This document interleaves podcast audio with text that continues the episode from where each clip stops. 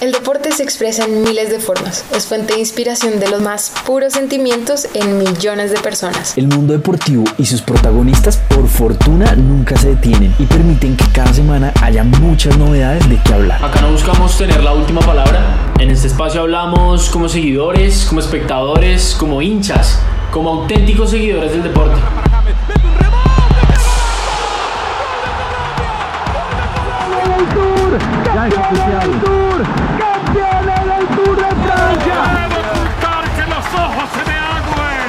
La pasión que despierta es un verdadero lenguaje universal que permite múltiples interpretaciones y diferentes puntos de vista.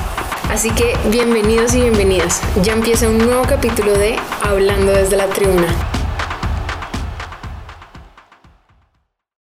Bueno, un saludo muy grande a toda nuestra audiencia. Hoy tenemos un programa cargadito, pesado. Seguramente nos prenderemos a palo porque vamos a hablar de la selección Colombia y eso es algo que a todo el mundo le encanta, que a todo el mundo lo mueve. Sabemos que tenemos las últimas dos fechas de este año, que se vienen rivales muy difíciles, sobre todo el partido con Uruguay.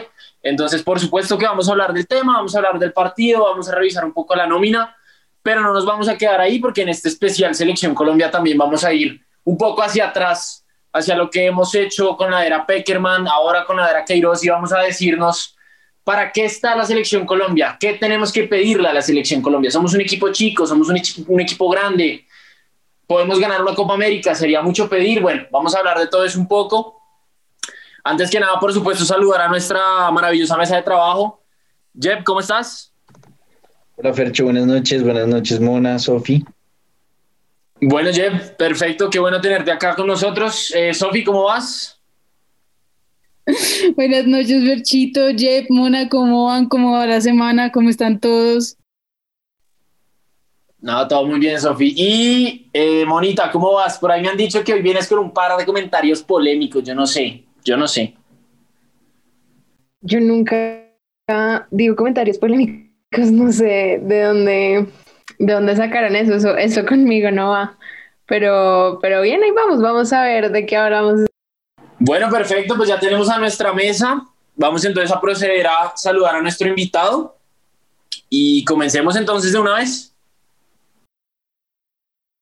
Así que el día de hoy nos acompaña un, un amigo y un compañero que hizo parte de Pasillo hace un par de meses, eh, un estudiante de administración de empresas, un estudiante también de comunicación social y sobre todo y lo más importante, un aficionado completo a este deporte tan bonito como es el fútbol. Federico Martínez, Capi, ¿cómo estás?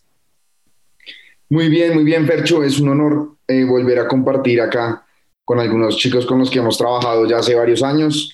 Es un gusto estar acá con ustedes y pues tocar este tema que tanto nos interesa a todos. Bueno, empecemos eh, ya con convocatoria. Ya hoy domingo salió la convocatoria de la selección. Tenemos algunas sorpresas.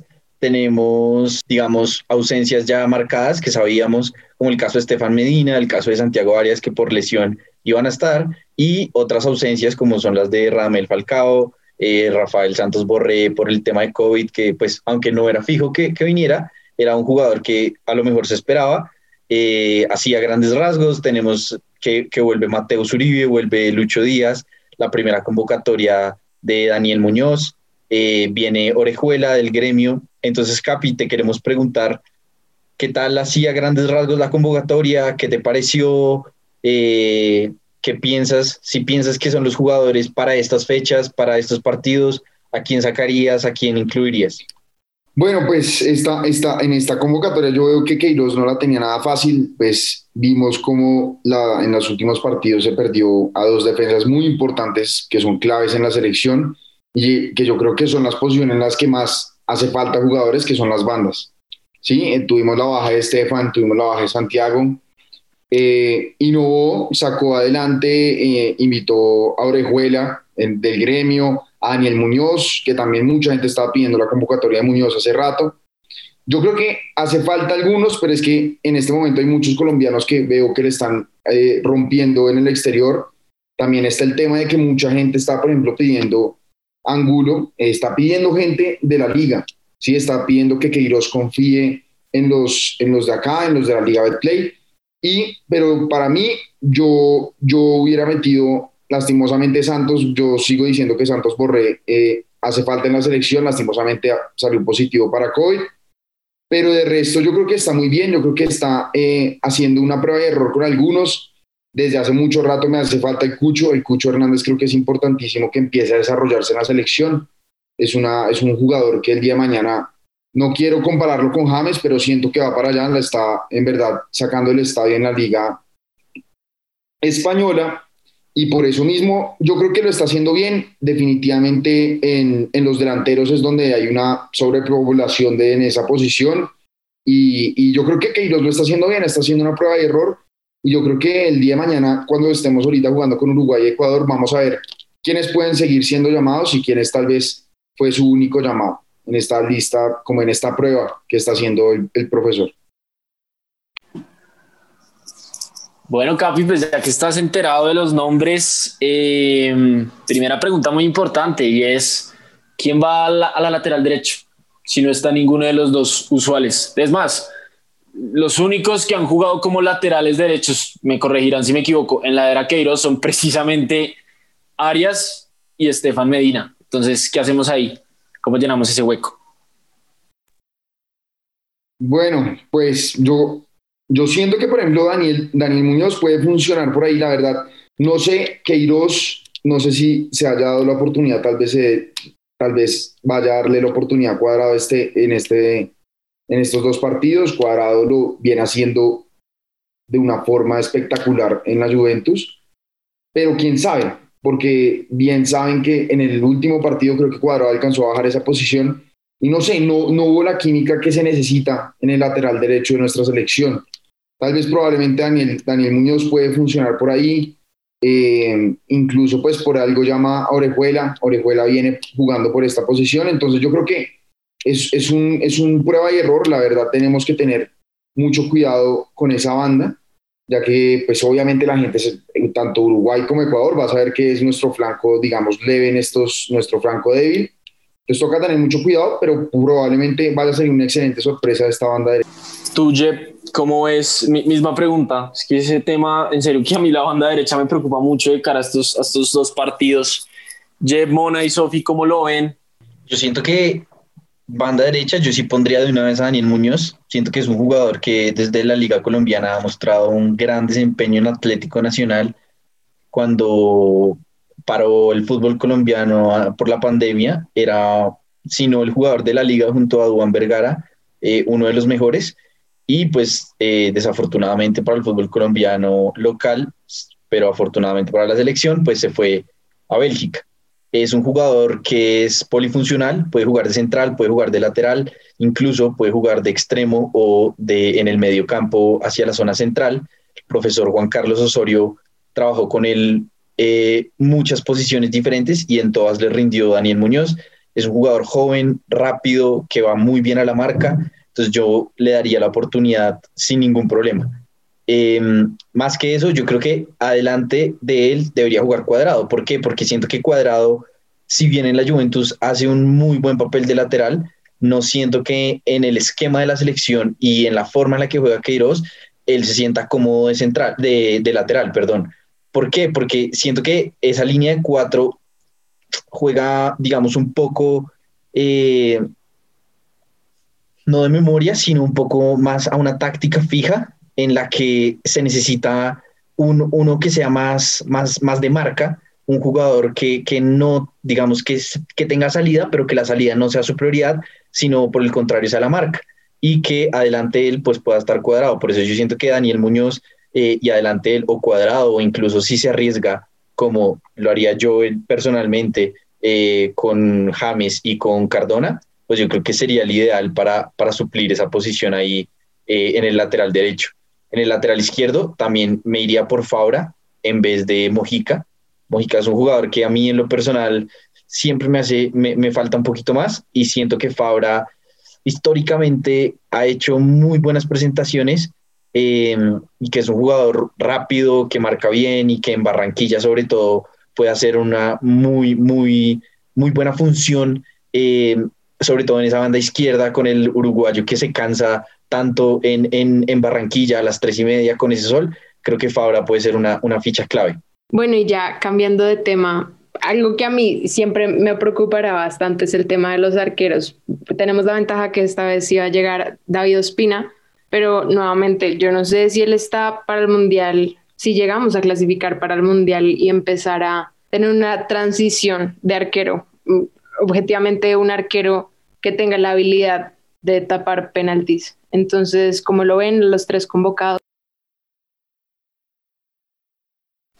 Uy, Mona, es que el tema, el tema del arco, es que el arco no es solo una persona que esté en buen momento, sino el tema también es un, el, el arco también es un tema de mucha experiencia. Y, y, no creas, o sea, ponerse la camiseta de una selección de todas maneras es muy distinto que ponérsela de un club. Y yo sigo pensando que Ospina debe ser el, el indicado. Para mí, de hecho, Ospina le da para llegar al próximo mundial. Para mí sería su último mundial, claramente. Eh, y sí estoy de acuerdo que hay que hacer una transición en el arco porque no es mucho lo que tenemos, pero para mí el indicado a, a asumir esa posición el día de mañana, porque insisto que para mí Ospina debe ser titular siempre que esté y que esté bien, y ahorita pues está y está bien. Para mí el siguiente sería Montero, ni siquiera Vargas, porque Vargas ya también es un arquero de cierta edad, mientras que en Montero tenemos la ventaja que es un arquero joven, es un arquero de mucha talla. Yo pues lo he dicho antes, a mí me gusta mucho. Eh, creo que también es momento de verlo afuera de la Liga Nacional, pero, pero me parece que de momento para mí me voy a la muerte, con, me voy a la guerra con Espina. No sé ustedes cómo lo ven. De acuerdo, Espina tiene que ser el titular, además que siento que ante la ausencia de, de Falcao, que es un referente en cuanto a liderazgo, no siento que esa, ese papel le caiga a James. No siento que James sea esa persona que, pues si bien en los partidos lleva la banda, eh, no, es, no es el, digamos, el, el, jugador que tiene que llevar a su espalda la responsabilidad del liderazgo, como si es el caso de Ospina. Siento que Ospina, en este momento que está, debe ser no solo el titular, sino además el capitán de la selección, porque siento que es la voz que se tiene que escuchar dentro de la cancha. Tenemos una defensa muy joven, un medio campo que está en recambio y que a ninguno de ellos le corresponde la responsabilidad de, llevar esa capitanía como lo es Ospina. Entonces, sí, de acuerdo, para mí Vargas también es un eterno suplente, es como el caso de Eduardo Niño, que siempre fue el suplente de, de Guita, y así va a ser Vargas, siempre va a ser el suplente del que sea, pero va a ser suplente, y es un muy buen suplente. Ya vimos que el momento en que, en que lo necesitamos eh, apareció, pero, pero no, es, no está llamado a ser el titular, y de acuerdo que Montero eh, es el futuro, el caso de Aldair Quintana, el caso de eh, el arquero de Banfield, también son todos muy jóvenes, e incluso el arquero de Millonarios, que está haciendo unas muy buenas presentaciones, eh, son arqueros que se perfilan para, para hacerse de ese puesto, pero por ahora la responsabilidad en la eliminatoria tiene que caer absolutamente sobre David Ospina, además de que tiene que ser el capitán para mí. No, sí, totalmente de acuerdo. O sea, siento que si miramos los tres arqueros que tenemos en este momento, Vargas, no nos ha fallado. O sea, siento que si lo meten, va a rendir, va a dar la talla. Montero, en verdad, es el futuro de la selección. Siento que él va a ser el arquero que en su momento va a llegar y va a ser el titular, pero en este momento sigue siendo la era de Espina y va a seguir siendo la era de Espina. Mona, vamos al mundial, o sea, un poquito más de fe. Estamos más que en el mundial. O sea, siento que tenemos que meternos la ficha para decir que vamos a hacer mundial porque vamos a hacer mundial y vamos a usar esa camiseta como nunca la hemos usado y va a estar Ospina tapando lo que tenga que tapar. Yo, yo, estoy de acuerdo, yo estoy de acuerdo con Sofía. Creo que, que el mundial, nuestra generación, la generación que está viendo la selección, ya debe tener por seguro que va al mundial. Yo creo, sin embargo, que estas fechas de eliminatorias, además de que se tienen que hacer una excelente eliminatoria, unos buenos partidos de preparación, creo que algo que Queiroz debería plantearse sería hacer una excelente Copa América. Yo creo que ese es un objetivo que desde hace muchos nosotros, cuando empezó la era Peckerman, nos planteamos un objetivo. Tal vez quisiera también consultar la opinión de ustedes. Nos planteamos el objetivo que era volver al Mundial. Y lastimosamente, la, la mejor Copa América que tuvimos fue la, del centenario, en la cual pasamos a semifinales con unos penales sobre Perú muy regulares, la verdad. Y siempre, siempre nos falta esa, esa gota extra. Yo creo que Colombia y nuestra generación tiene todo el potencial no solamente para aspirar a hacer un excelente mundial, porque clasificar ya debe estar en la lista, sino también plantearse por qué no ganarse una Copa América. Vienen dos, creo, Copas América seguidas, entonces debemos hacer el esfuerzo de, de sacar una Copa América, al menos llegar a una final, o sea, luchar por un título que yo sigo considerando que la del 2001 no deberíamos, hay gente que se vanagloria con esto, que Dios mío, ya tenemos una Copa América, pero no creo que sea el, el caso en nuestro país, entonces quisiera saber qué opinan de eso. No, total. Y aquí no es por darnos las de que Colombia es un equipo gigante. No, no, no, no, no. O sea, Colombia es un equipo bueno que ha evolucionado mucho en su fútbol en los últimos años y que precisamente por eso Colombia ya no está en la tarea de un Bolivia, de soñar con un mundial, ni Perú, ni Venezuela. O sea, Colombia, Colombia está llamado para mí en esta, en esta eliminatoria a ser el tercero, detrás de Brasil y detrás de cualquier otro que se cuele por ahí. No digo que segundo porque ya es un poquito más, más alta la vara, ¿no? Pero, pero Colombia está obligado a estar ahí. Y el tema con la Copa América, Capi, es que esos son torneos que hay que saber jugar y yo siento que Colombia no lo sabe jugar. Y me duele decirlo, pero es la verdad. Usted mira un equipo como Chile. Chile es un equipo que viene jugando las mismas personas hace, no sé, mínimo ocho años. Y no es un equipo que tenga talento infinito, no, para nada de hecho, jugadores destacados realmente en Europa tiene pocos. Pero es un equipo que sabe jugar esos partidos, es un equipo que sabe manejar el tiempo cuando va ganando, un equipo que sabe desesperar, porque sabe que son partidos, pues sí, de eliminación, que es a todo o nada. A Colombia le falta muchísimo en eso. No sé exactamente eso cómo se trabaja, honestamente, pero es un tema de, saber jugar esos partidos. Y de hecho, a la Mona, que pues todos acá en el programa sabemos que es fan de Santa Fe, Santa Fe, por ejemplo, es un equipo que sabe jugar esas instancias. Por poner un ejemplo, hay equipos que están hechos para ese tipo de instancias y Colombia no lo ha demostrado hasta el momento. Sí, de acuerdo. Yo siento que Colombia no deja de ser un equipo con buenos jugadores, em, pero no ha dado un golpe de autoridad en el que en el continente se haga respetar. El tema de cuando uno juega con Uruguay, cuando uno juega con Chile, cuando uno juega con Argentina, con Brasil, eh, es que no está jugando solo contra el momento de ese equipo, sino también con su historia, con lo que hacen, con absolutamente todo lo que hay detrás. Y siento que la Copa América también refleja mucho eso. Entonces, desde el sorteo, desde cómo se va perfilando cada uno de, de los equipos, ya uno va mirando como cuáles son los reales candidatos. Y yo siento que Colombia el otro año, siendo, pues, digamos, local, eh, compartiendo la sede con Argentina, tiene una oportunidad increíble para dar un golpe de autoridad con la mejor generación de futbolistas que ha tenido este país, para en el continente pararnos y decir, no somos simplemente un equipo con, buenos, con buenas figuras, con buenos jugadores en Europa, sino tenemos competitividad a nivel internacional.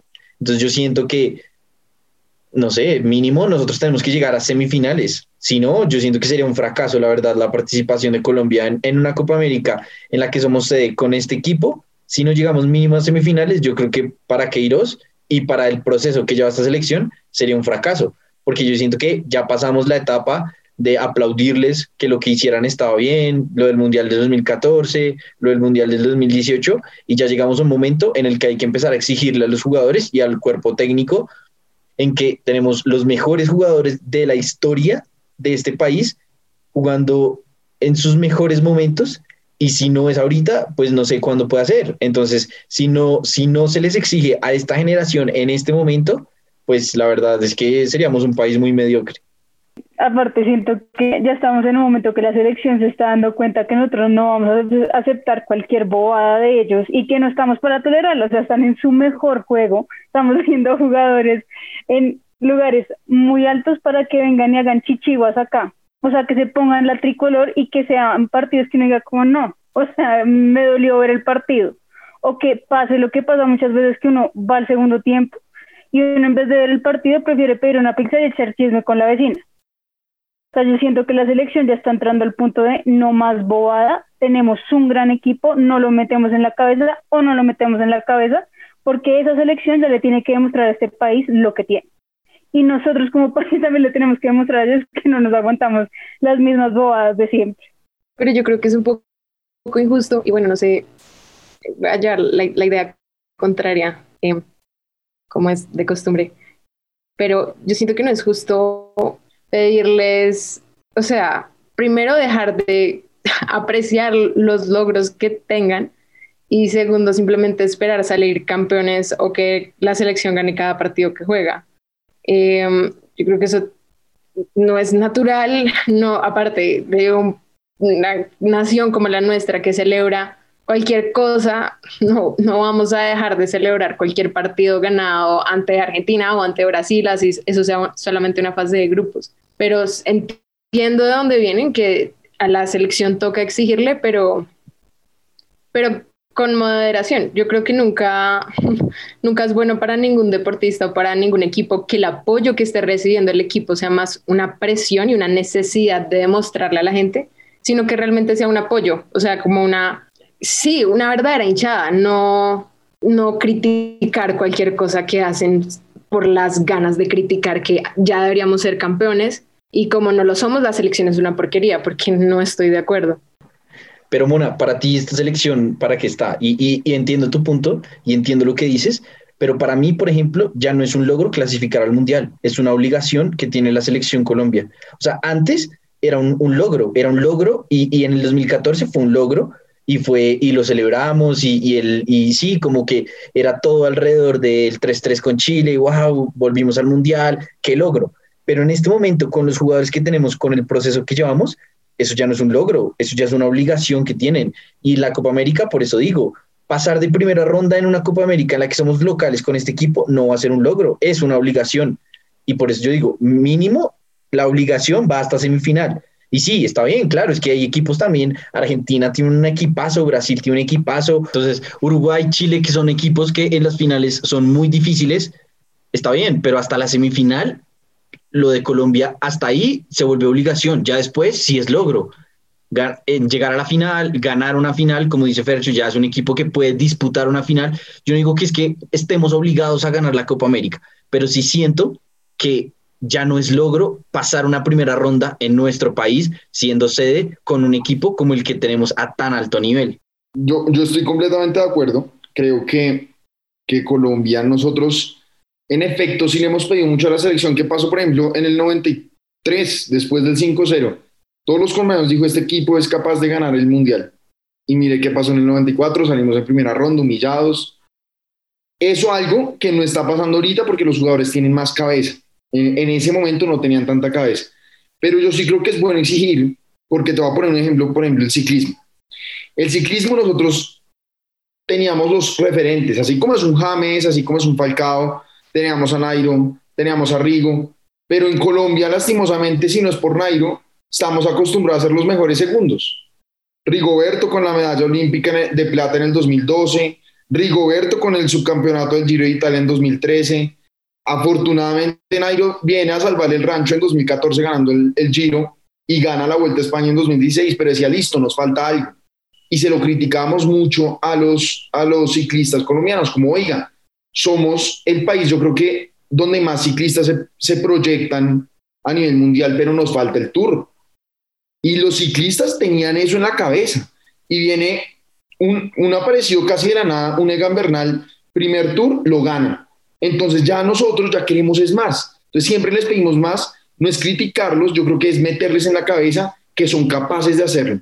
Los ciclistas, si los ciclistas se comieron el cuento y lo sacaron adelante, los futbolistas se pueden comer dos veces el cuento y lo sacan dos veces más adelante. Mona, es que obvio, pues o sea, no es darle duro a la selección, pero yo personalmente, o sea, en lo personal, me sentiría muy triste si después de dos mundiales Colombia no clasifica. O sea, ¿qué, ¿qué, me estaría diciendo el fútbol colombiano? ¿Qué me estaría diciendo la selección con su nivel de fútbol de no clasificar, digamos, ahorita al mundial? Sería fatal. O sea, después de tanto tiempo, darnos la ilusión de que vamos dos mundiales seguidos, de que estamos montando un equipazo, que tenemos jugadores regados por todo el mundo y no están regados ahí en banca, no están regados calentando la banca, sino que están regados metiendo goles, están regados siendo nombrados los mejores jugadores. No pueden salirlos con un chorro de babas es cuando tú le entregas una muy buena nota a tu mamá y te dice, es tu deber. Pues sí, en este momento la, la el deber de la selección Colombia es darnos buenos resultados. Pero es que, bueno, o sea, tampoco se nos puede olvidar que estamos en la, en la clasificación más competitiva de todas, ¿no? No estamos ni en Norteamérica, ni en las subdivisiones de Europa, no estamos en Asia, no estamos en África, estamos en Sudamérica, que es la más competitiva de todas. Y si hace cuatro años, bueno, ya más Chile no pasó al Mundial, pues claro, Colombia puede no pasar y eso no le quita al equipo que tiene Chile y eso no desmerita la, el, el, fútbol y uno no empieza a decir, por, porquería de... No, o sea, yo, yo veo con que, o sea, primero, las mejores clasificatorias para ver del Mundial y las más competitivas son las de Sudamérica, porque son las más entretenidas, las más competitivas. Y cosas pueden pasar, podemos no clasificar al Mundial, podemos perder en, primera ronda. Y sí, serían cosas que tocaría corregir, pero yo no creo que uno esté llamado a decir, uy, es que no se creen campeones, porque pues me disculpo con, con Federico, pero pues Lucho Herrera ganó su vuelta a España hace mucho, tiempo antes y yo no creo que esos todos los intentos que hizo en el Giro y, y los intentos que hizo antes no fue porque no se sintiera campeón o porque no se creyera que él no pudiera, porque él intentó muchísimo y fue histórico para Colombia. Simplemente no se le dieron las cosas, entonces a veces uno puede perder en la final y no es que sea un equipo basura o perder injustamente en un partido y no significa que es que hay que porquería no se dieron las cosas. Y eso, ese es mi punto, eso, es lo que quiero que entiendan, que yo no siento, mi, yo, lo veo más, es, es, es mi cosmovisión, yo creo, veo las cosas más, el vaso medio vacío. Prefiero ir a las cosas con cierto nivel de negativismo para que cualquier cosa, pues claro, es buenísimo, porque si tenía la vara abajo, pues todo será bueno. Y en últimas, mi visión que en un principio era negativa, termina siendo mucho más positiva que los que entraron al Mundial pensando que íbamos a salir campeones. Y después les dolía en el alma, pero fueron a bailarles en el campín a la selección. Mona, pero yo te pregunto, si esta selección no clasifica al Mundial, ¿es un fracaso, sí o no? Es que es, es condicional. O sea, yo creo que, claro, estoy de acuerdo, la selección está llamada a clasificar al Mundial, claro, pero pueden pasar muchas cosas pueden haber sorpresas en el continente y no significa que la selección sea una mala selección. Esperaría, y lo normal, que como dice Juanca, es que pasemos de terceros, pero muchas cosas pueden pasar y no necesariamente por no clasificar significa que somos un fracaso.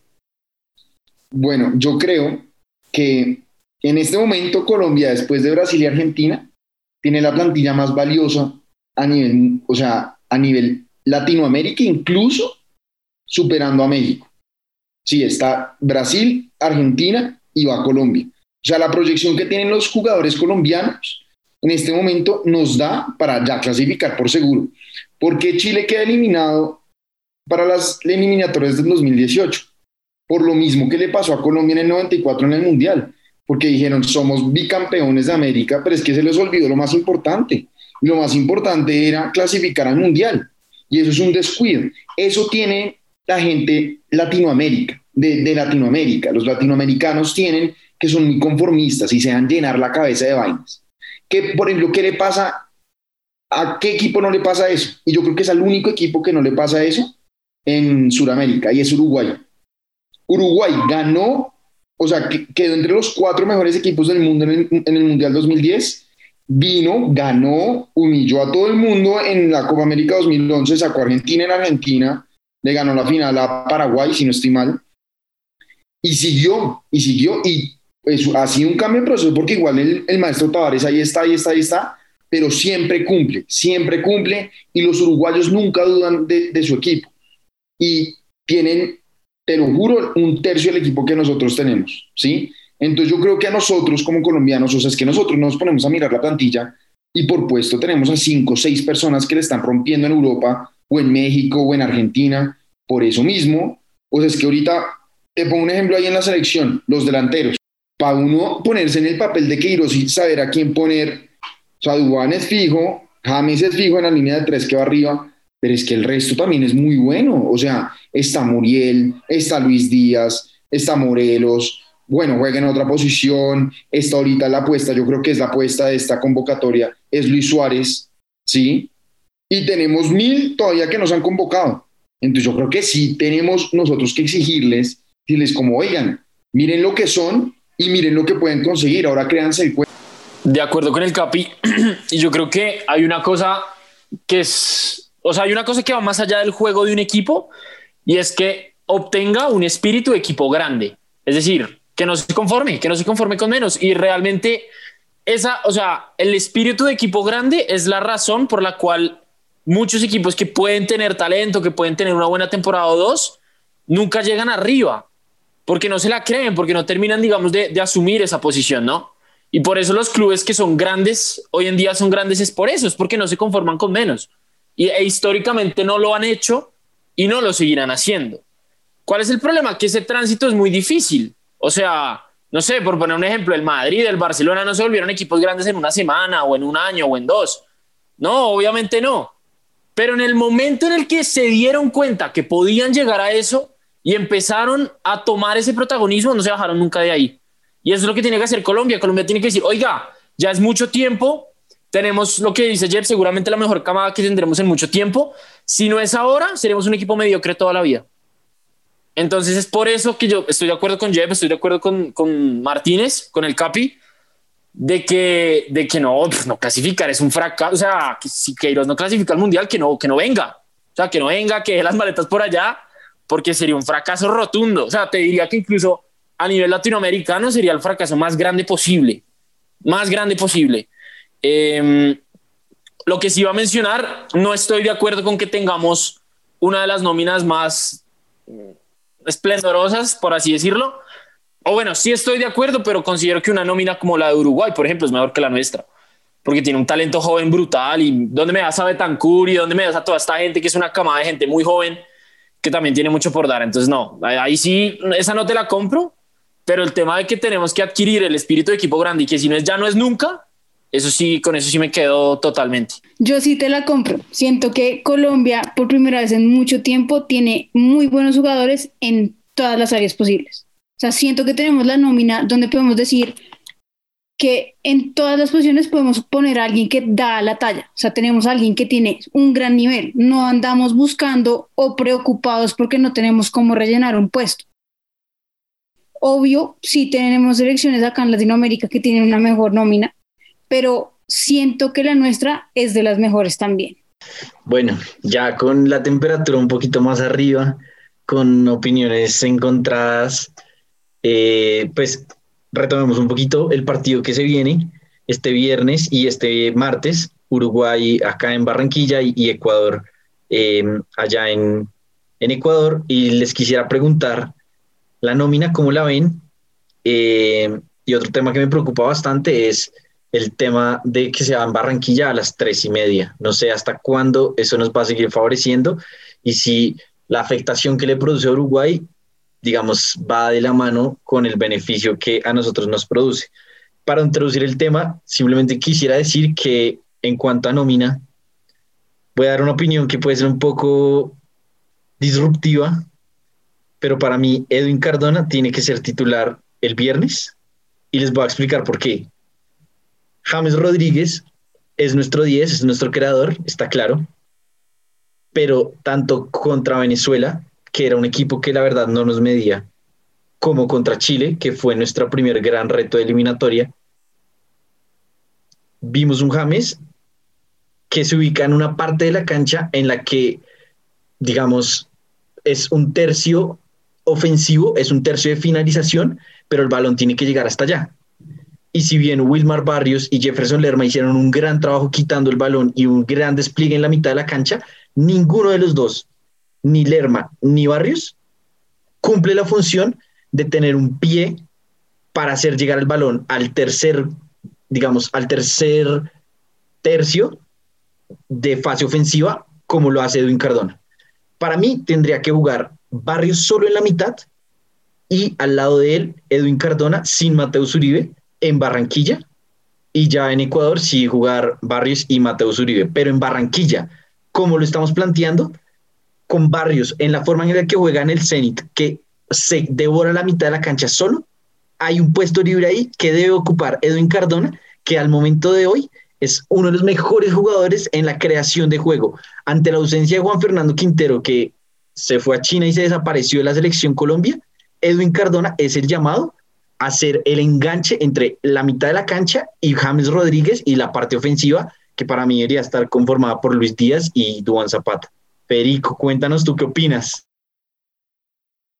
Eh, bueno, Nicolás, yo creo, a ver, hay una vaina clara y se ha demostrado con Edwin Cardona en la selección. Y eso está claro. Edwin Cardona, si queremos que funcione, no puede ser titular. Edwin Cardona, si funciona, y funcionó cuando? En Bolivia, en La Paz, nos salvó el partido en el último minuto porque entró en los últimos 15. Cuando jugó con Paraguay, también nos salvó en Defensores del Chaco, ahí nos salvó, jugó en los últimos 15. Y hay otro partido en el que jugó contra Ecuador, en Ecuador, en Guayaquil o Quito, creo que ese jugó ese, ese partido, que nos salvó el partido porque entró en los últimos 20. Edwin Cardón y Juan Fernando Quintero tienen algo, tienen una característica que no funciona en Barranquilla, que es físico. Yo necesito que en Colombia, que la selección Colombia en Barranquilla juegue con gente que tenga buen físico. Si no tiene buen físico, a los 30 está muerto y ya no va a seguir rindiendo igual. ¿Qué se puede, ¿Cómo se puede utilizar Edwin Cardón? Se juega un partido, se hace un desgaste a un equipo como Uruguay, que lo vimos el partido pasado, le costó y casi así nos ganan.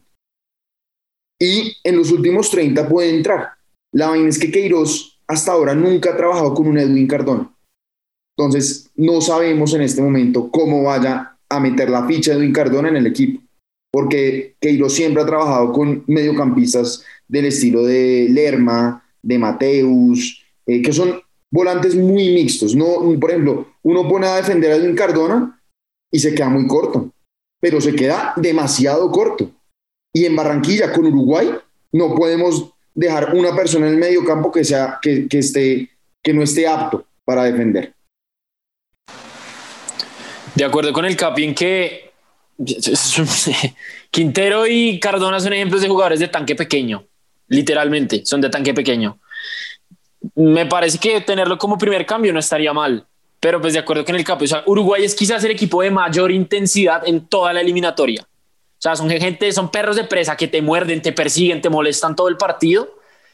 Y pues yo sí siento que fuego con fuego. O sea, para mí en la mitad tiene que ir un Mateus y tiene respaldando a Wilmar Barrios. Porque por más de que Wilmar Barrios haga muy bien la labor solo, es que me parece que con Uruguay es mucho más difícil. Y lo que te digo es un tema de intensidad. El, el equipo uruguayo es demasiado, demasiado intenso Ahora, también es cierto que seguramente el calor de Barranquilla los vaya a desgastar, sí, pero el desgaste va a ser para ambos equipos porque ninguno juega en Barranquilla tampoco, ¿no?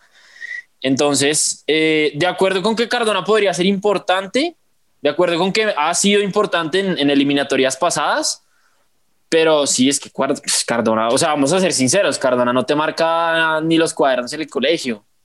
Y, y contra un equipo como Uruguay no puedes dar garantía. O sea, a un equipo al que toque ganarle la mitad de la cancha, Uruguay, sin dudas, sobre todo si somos locales.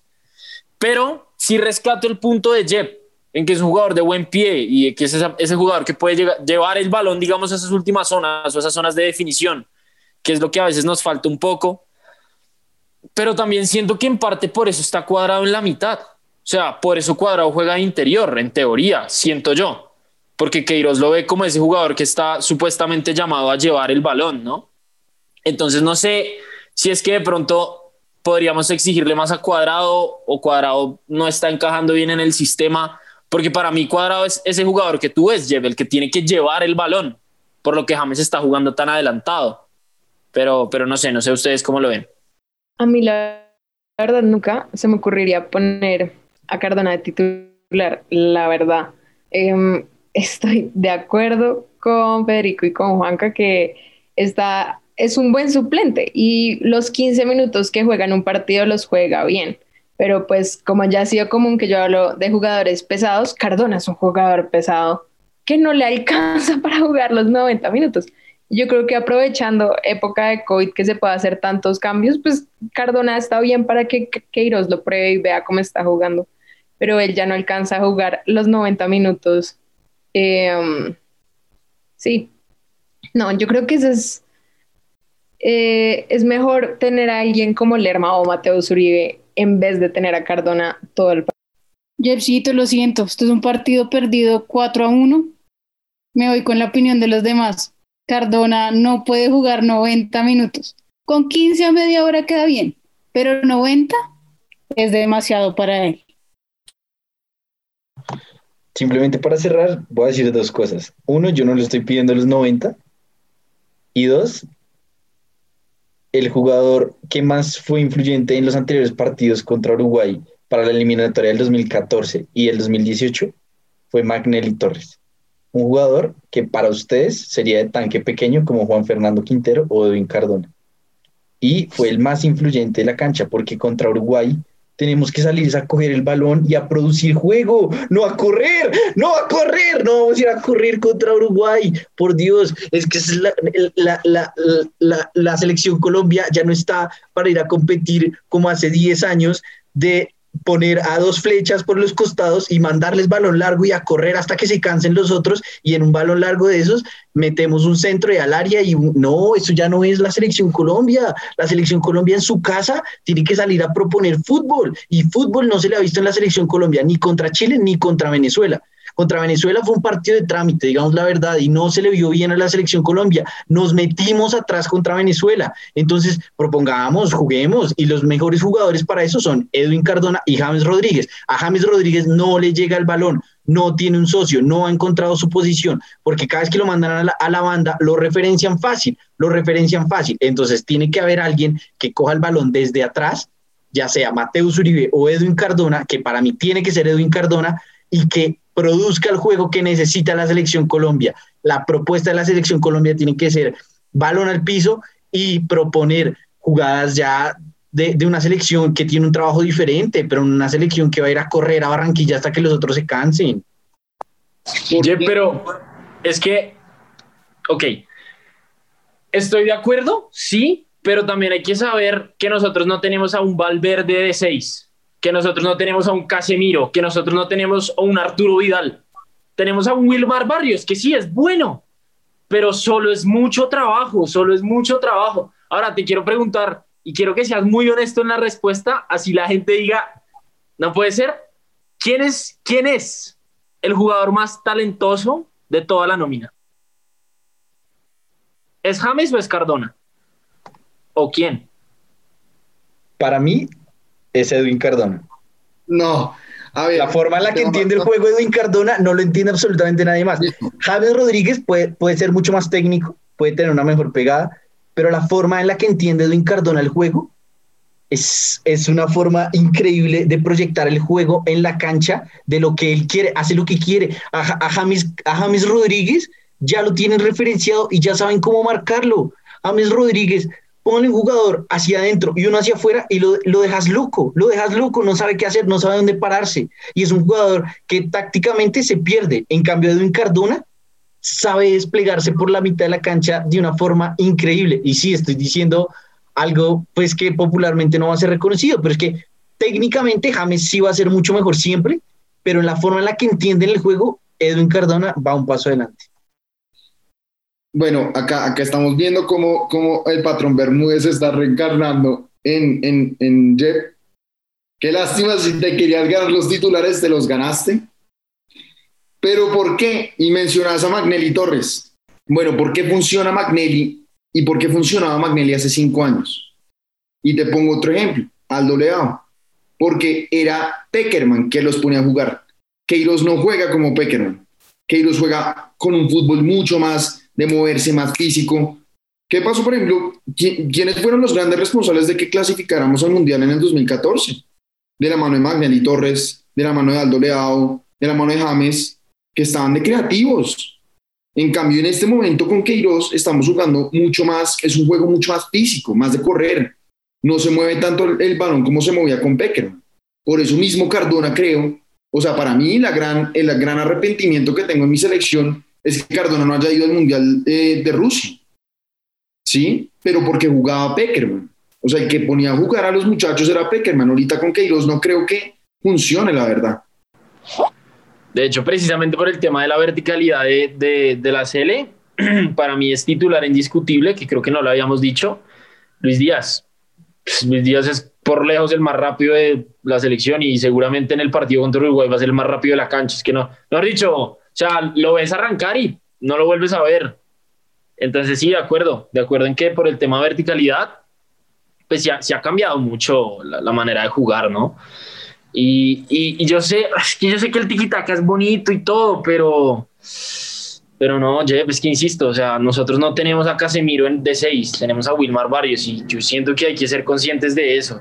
No estoy, no estoy por deba, no estoy por debajeándolo, por supuesto que no, es un jugadorazo. Pero pues una cosa es ser 6 solo en el Zenit y otra cosa es jugar de 6 solo contra la banda que tiene Uruguay. Insisto, mi opinión, mi humilde opinión. Bueno, ya para, para ir cerrando este tema que estuvo bien debatidito, le quisiera preguntar a Federico, que, que si, si Carlos Queiroz te llama esta noche y te dice, dame la titular para enfrentar a Uruguay el viernes, ¿cuál le tiras? Bueno, Carlitos, Carlitos yo creo que ese, ese llama, ese, ese, bueno, yo creo que Carlitos, obviamente, fijo, va con Ospina en, en, la portería. Por la banda derecha yo apostaría igual que tú con Daniel Muñoz. Vamos a ver cómo lo hace. La verdad es un tiro al aire, eh, porque es un jugador que la verdad ha jugado bien a donde va, pero la selección es algo distinto. ¿sí? En la selección se necesita cancha, en la, en la selección se necesita carácter, actitud. Vamos a ver si Daniel Muñoz puede con, con la presión de, jugar en la selección. Los centrales eh, definitivos, esos son Mina, Mina y Davinson, aunque creo que Jason hizo un muy buen partido eh, contra Chile eh, en la última fecha. Yo creo que ahí está muy disputado, pero yo me iría con Jerry con Davinson. Por la izquierda, yo sí me voy con Johan. Al principio Johan a mí no me estaba convenciendo, pero ahorita he visto cómo Johan está jugando en Atalanta y lo está haciendo muy bien. Se ha cogido confianza, está en un muy buen equipo y, creo que eso ayuda a posicionarse cada vez más en la selección. Eh, definitivamente una línea de tres, eh, pues, nuestro seis indiscutible Wilmar Barrios y dos más adelantico Lerma con un poco de, de, de, mucho más labor defensiva que Mateus, que Mateus yo lo pondría mucho más a jugar como lo estaba haciendo en el Mundial de hace dos años. Y los tres de arriba, para mí, son indiscutibles, tienen que ser los titulares porque son los mejores en este momento, son los que están en mejor equipo, son los que mejor tienen rendimiento, eh, que son James por la derecha, Duan por el centro y Luis Fernando por la izquierda. Ya después, que hagan los cambios que tengan que hacer, pero la titular debería ser esa. O sea, para ti no juega el cuadrado colombiano que tiene, el, el único jugador colombiano que juega en un equipo grande que es Juan Guillermo Cuadrado que está haciendo una temporada de sueño en la Juventus, tú no lo pones en la selección Colombia este viernes. ¿Por qué no lo pongo? Porque estamos jugando contra Uruguay. Y siento que con Uruguay debemos tener un muy buen medio campo y siento que Cuadrado cada vez más. En la Juve es un crack. En la Juve ya está de capitán, ya le falta, está dándole órdenes a Cristiano, toda la vaina. Pero en la selección, cada día que pasa, cada día desilusiona más Cuadrado. Lastimosamente, yo era hincha fervoroso Juan Guillermo, pero cada vez me desilusiona más. No, pero mira, mírame este patrón Bermúdez robándose los titulares. ¿Cómo así que va a sacar a cuadrado? No. Bueno, no sé, parce. Y mira que a mí tampoco me convence porque pues cuadrado nunca juega de interior, cuadrado es lateral o extremo, pero no sé. Bueno, Mona, Sofi, ¿ustedes se irían con esa misma titular o qué cambios harían? Yo creo que en lo personal la mantengo, la mantengo, pero pues sí siento que hay que tener en cuenta, pues tener muy en cuenta cuadrado, porque siento que cuadrado está dando, pucha, lo que hace mucho no da. O sea, siento que hay una relación de love-hate muy marcada hacia cuadrado porque llega un punto que no es como no fanático de cuadrado, después lo ve jugar y no sé cómo porque este man está en la selección, después lo vuelve a ver jugar y es como cracksazo y ahorita está en el punto de cracksazo. Entonces siento que él va a ser algo supremamente importante. De resto, Federico, no te quito, no te muevo nada. O sea, que Iros hizo bueno llamándote. Vamos con todo el viernes. Entonces ya para terminar, antes que, que nada, agradecerle a Federico por el espacio, por el tiempo, por compartir con nosotros este rato tan agradable eh, de opiniones divididas, pero nada, siempre primero eh, la amistad y el amor por el fútbol sobre todo. Eh, cuéntame un poquito ya, ya para cerrar y despedirte, ¿Cómo es el partido el viernes? ¿Cómo lo proyectas? Si te animas de pronto a dar un marcador, ¿cómo, cómo visualizas en tu cabeza que puede ser ese partido? Eh, marcador no me gusta porque siempre que veo marcador echo la sala del equipo. Entonces ya, ya, ya lo cojo de costumbre, no doy marcador, pero eh, será un partido demasiado desgastante desde el primer minuto. He visto los dos partidos de, de Uruguay y Uruguay está, es, es, bueno, siempre la garra uruguaya, presión arriba, a hostigar al equipo, a cerrar espacios, todo esto. Yo creo que Colombia debería tocar muy bien el balón, no con Cardona, creo que Queiroz tiene que trabajar ese toque de balón con los que dije, sacar adelante el equipo y, y confiar de que James esté en su punto, confiar de que Duan la meta, confiar de que Ospina tape y con eso seguramente ganaremos. Y esperar que igualmente el medio, el medio campo de Uruguay esté flojito, porque la verdad tiene unos cracks ahí en, el, en la mitad del campo. Entonces es, va a ser un partido muy interesante, la verdad estoy muy ansioso por ver ese partido. Bueno, pues nada, muchas gracias. Estaremos atentos a lo que pasa en el partido y en nuestro siguiente capítulo estaremos comentando, pues que ya con el resultado que, que fue el post partido de lo que nos trajo esta tercera salida de la selección Colombia, eh, esta segunda salida de local y pues vamos a ver cómo, cómo se proyecta el equipo en estas fechas eliminatorias. Y bueno, después de esta gran discusión que tuvimos, de este maravilloso invitado que nos puso a debatir de todo un poquito, en la que compartimos puntos de vista y nosotros eh, fuimos oponentes, es la mejor manera de cerrar este capítulo sin antes agradecerles por escucharnos, por llegar hasta acá, por seguir nuestro trabajo, por seguir lo que hacemos. Recordarles una vez más que este es un espacio abierto, este es un espacio el que construimos con ustedes, entonces si quieren venir a debatir sobre un tema, si quieren venir de invitados sobre un tema que les guste mucho, acá están siempre abiertas las puertas. Eh, esperemos que el viernes podamos celebrar de la mano de Edwin Cardona dirigiéndonos a la victoria y elija su silla y sigamos hablando desde la tribuna.